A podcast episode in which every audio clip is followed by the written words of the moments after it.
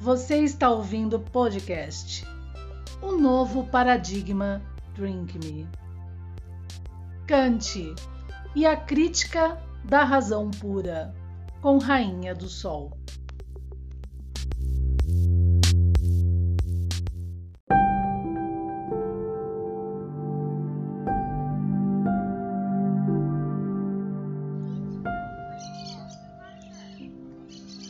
Bom dia, gente! Mais um dia aqui no nosso podcast 7 horas da manhã.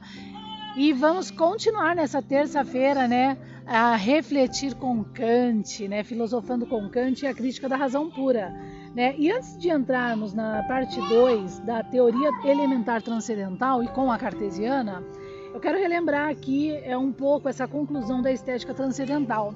Eu vou reler com vocês porque às vezes a gente faz uma é, a gente está ali num, numa profunda reflexão de um termo anterior né, e tenta finalizar, às vezes pode ficar um pouco vago, um pouco raso a explicação.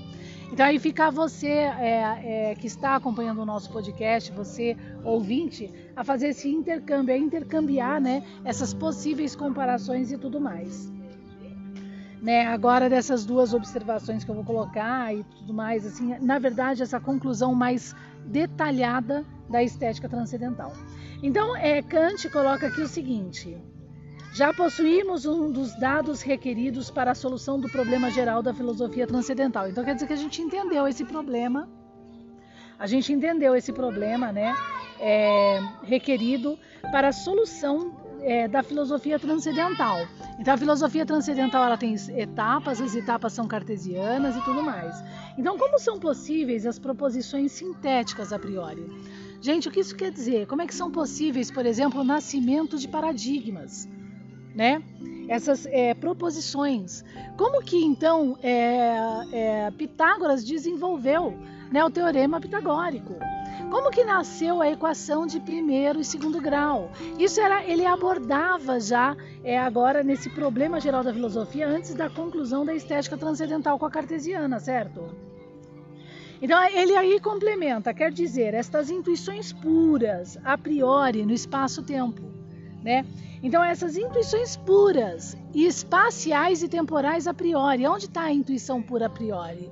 Está na analítica.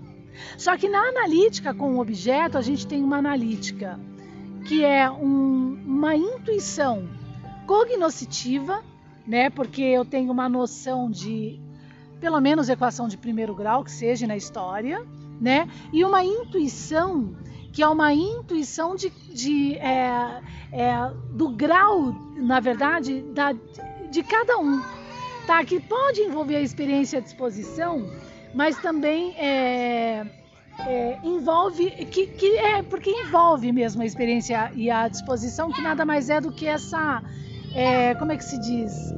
É, é, como que eu posso dizer né, é, talento, é aquilo que Paulo Apóstolo defende no manuscrito com esse objeto arqueológico, Paulo Apóstolo verdadeiro, ele é ata, tá? Então, aqui, quando em nosso juízo a priori queremos sair do conceito dado, encontramos algo que pode ser descoberto a priori. Presta atenção. Aqui que ele está explicando isso que eu estou tentando explicar. É assim, ó. Eu tenho um juízo a priori. Como é que eu tenho um juízo a priori na minha analítica com o objeto? Né? Uma vez que o espaço-tempo é compreendido como uma pureza, porque ele é uma pureza, ele já está dado pela natureza, né? E na sintética, porque a gente tem essa relação ser e ter, eu dentro de mim e fora de mim, o que, que acontece? Uma vez que isso ocorre, né, é, eu então, junto com essa experiência fora de mim, que é inevitável como um ser né, no mundo, eu agora tenho um juízo a priori. Mas se eu tenho a priori é porque eu tenho dentro de mim na analítica. Né? Então eu faço um juízo modular entre eu e o fora de mim, o fora de mim e dentro de mim. Esse juízo, como eu disse, ele é mais cognoscitivo de alguma forma, né? Ele, ele se trabalha e sozinho pela natureza, tá? Sozinho pela natureza. Basta eu sentir essa diferença espacial de dentro e fora, que todo mundo sente, isso é um fato, tá?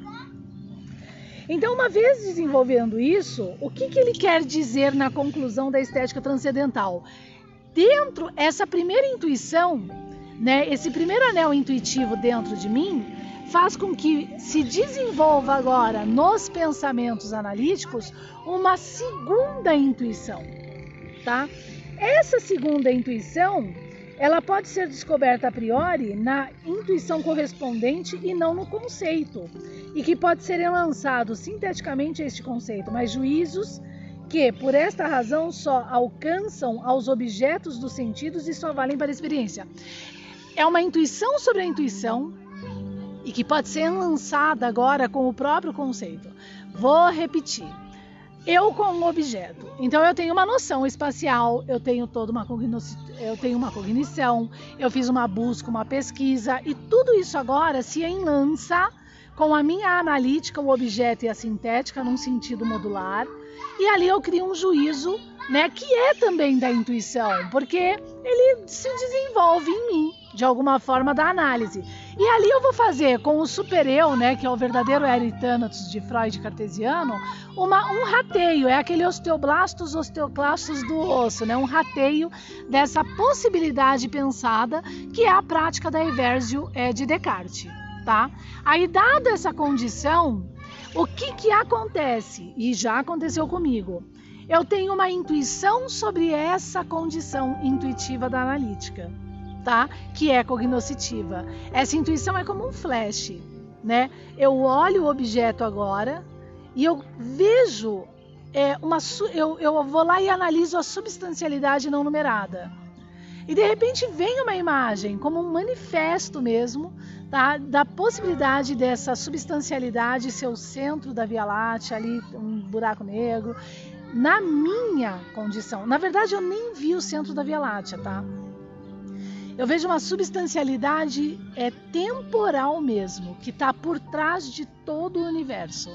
É incrível, né? Então, é uma intuição sobre intuição, é um anel amplo do homem, né, de alcance. Algo que toda a clássica sempre teve.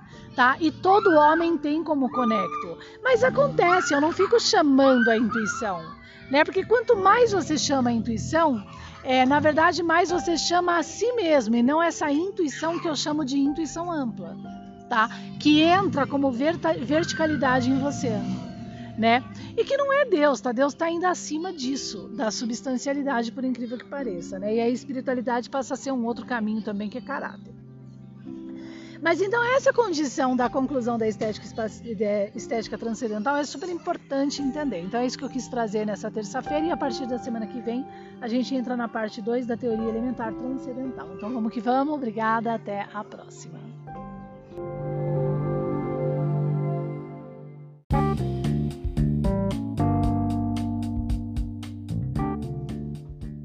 Debates sobre o signo arqueológico, shorts, lives, alta filosofia. Aonde você vai encontrar? Canal TV YouTube, um novo paradigma. Acesse lá, estou te esperando.